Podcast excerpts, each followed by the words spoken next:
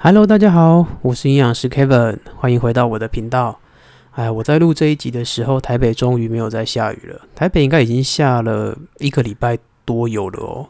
对，所以大家可以把握这些短暂的停雨的空档，出去走一走、晃一晃也不错。不过现在天气也还是蛮冷的，所以可能衣服还是要多注意点，多注意保暖，不要着凉了。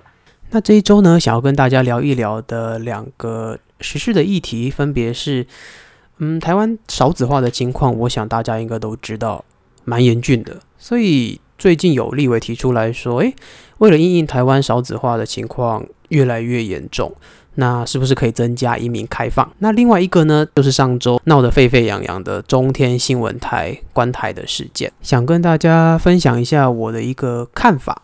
呃，那第一个议题，少子化增加移民开放。其实我们内政部固定时间都会做人口调查。那根据最新公布推估的资料显示，到了二零四六年，台湾十八岁以下的人口只剩下两百零一万人，其中十八到二十一岁的，在二零一六年的时候还有一百二十三万多人哦。但是到了二零四六年，也就是三十年之后，只剩下六十二万人。那这意味着什么？现在有许多大学都要被迫关校，也就是大学必须要砍半，而六十五岁以上的人口将从二零一六年的三百一十一万提高到七百二十八万。哇，大家可以想象一下这个数字的一个跃升是多么恐怖吗？而且到了七百二十八万，我们如果算台湾，呃，那时候可能也已经低于两千三百万人了啦。对，可能算个两千万好了。那也可能快要三分之一都是老人家哦。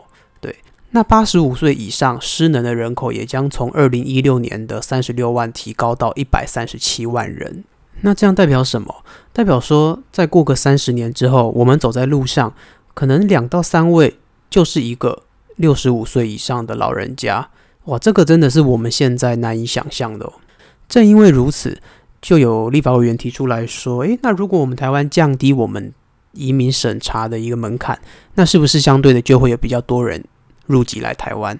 那来台湾定居后，就有可能降低我们的一个老年比例啊、抚养比等等这些数值，似乎就能够暂时减缓高龄化对于台湾的一个影响。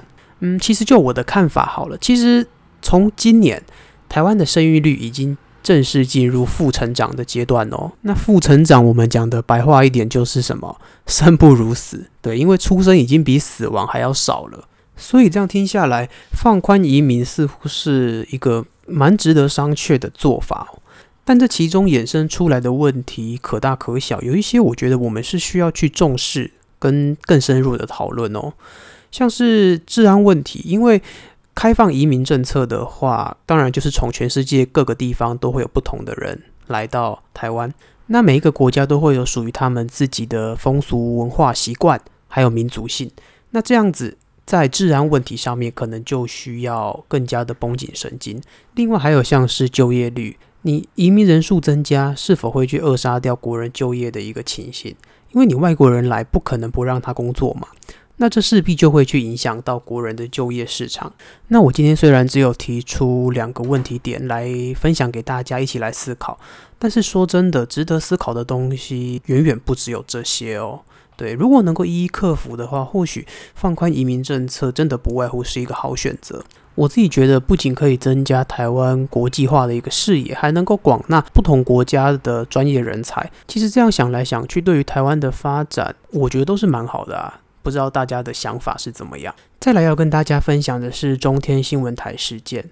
说真的，这件事情的本质，端看你站在哪一边，所接收到跟说出的结果会是完全不一样的。不过对我来说，这一次的下架，我觉得就是一波操作。不过我想强调的是，这是我自身的想法。那也欢迎不同想法的人呢，都可以提出来一起来讨论。说真的，如果今天新闻的内容确实很不 OK，就像是严重违反了纪律规范啊，或者是内控真的很严重有问题，太过于偏颇，那换照申请不过情有可原，因为你就是犯错了啊。但前提是其他新闻台并没有如此，就你这个新闻台最特别啊，不杀你我杀谁？OK，我赞成。但现在的情况似乎并不是这样。至于是哪些新闻台，我就不说了，因为。他们也都做过一样的事情啊，但就只有其中一间新闻台有事。那这个实在很难说服人心，以及让人觉得公平。除此之外，审查委员的背景也是蛮让人值得细细品味的哦。那我在这边不是说审查委员的专业知识度不足，他们确实都是各个领域的佼佼者。不过有兴趣的听众可以去查查看，就知道我的意思。因为很多事情不太适合在这边说出来。其实啊，我一直觉得，有的时候我们所追求的其实只是一个公平性。当公平性有了，那你所做的结果自然会让人信服。要不然不免真的会让人联想到，所以是不是有消除异因的目的存在？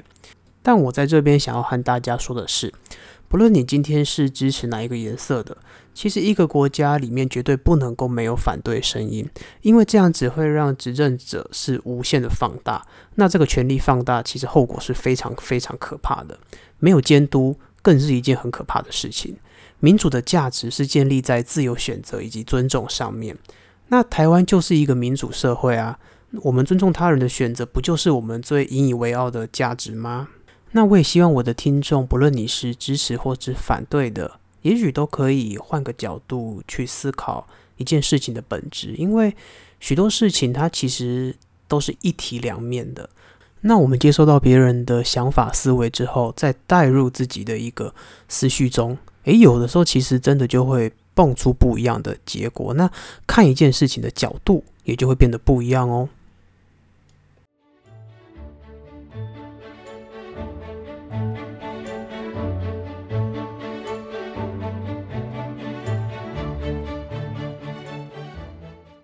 又到了营养小时间，今天 Kevin 营养师要来跟大家分享的是我的餐盘。那不知道大家有没有听过我的餐盘这个东西？它其实是去年年底吧，大概十月份左右，国健署发布出来的一个饮食概念。那其实从发布出来之后，中间也办了许多的活动，例如像是拍影片呐，而且拍影片是有奖金的哦。对，其实还蛮不错的。那我的餐盘呢？它是依照我国每日饮食指南为原则。对，我们上一集的时候有介绍过每日饮食指南嘛？那如果有兴趣的听众，其实是可以回去再重新复习的。那将食物的六大类饮食建议份数呢，进一步图像化，让民众依照比例去摄取。那也就是说，如果诶，比如说我们家自助餐好了，那你依照我的餐盘的一个比例去夹，那你每一餐基本上都能够吃到均衡的一个状态，同时又能满足营养需求。虽然说我们的餐盘是在最近这一两年才推出的，但其实在欧美国家早已行之有年哦。所以我们在设计餐盘的时候，都有参考国外的一个范本，并且再加以融入国人的饮食形态啊、饮食习惯，进而去设计以及推出真正适合以及属于我们的餐盘，让我们人民能够吃得安心，也吃得健康。那想要灵活的运用我的餐盘，首先就要先了解到它设计上面的一个概念。它主要是分成比例和种类。那比例又是什么呢？比例就是将餐盘每餐或每天的食物依照面积去做比例分隔。那不论呢，你是在家里自己煮，或者是在外面夹自助餐，你按照口诀去夹适当的食物比例，那就可以保证你摄取到充足又均衡营养的一餐。再来是种类，种类的话就稍微难了一点，因为要去了解食物的类型是什么，所以想要吃的均衡又健康，六大类食物就要先分对。像是很多人会觉得，诶，玉米、南瓜它们是属于蔬菜，但实际上它们可是全谷杂粮类哦，跟饭面是一样的东西。所以我的餐盘建议啊，每天都要摄取均衡的全谷杂粮类、豆鱼蛋肉类、蔬菜类、水果类、乳品类与坚果种子类。那这六大类食物在上一集介绍每日饮食指南的时候也有介绍过，不过之后会在其他集数呢，会去分别详细的介绍说，诶，比如说全谷杂粮类好了，它的营养成分有哪些？有哪一些食物是属于全谷杂粮的？对，都会再进行更详细的一个介绍，那大家就拭目以待喽。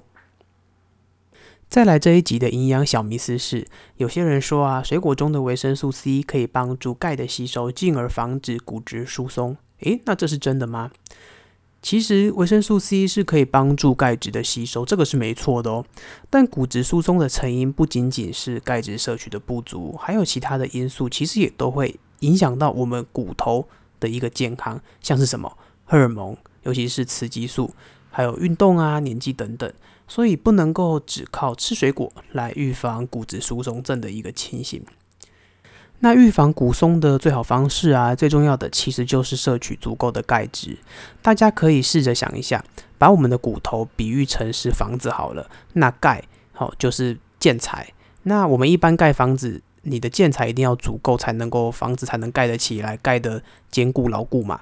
那钙呢，就是扮演建材的一个角色。所以说，如果我们的钙不够的话，那我们的骨头怎么会健康，怎么会盖得好呢？但是很尴尬的是，我们最新版的国民养调查结果显示啊，国人钙的摄取量不足率非常非常的高哦，高达九成以上哦，这是一个非常令人惊讶的数值，显示国人的钙质摄取情况是普遍的不足。那到底要怎么吃呢？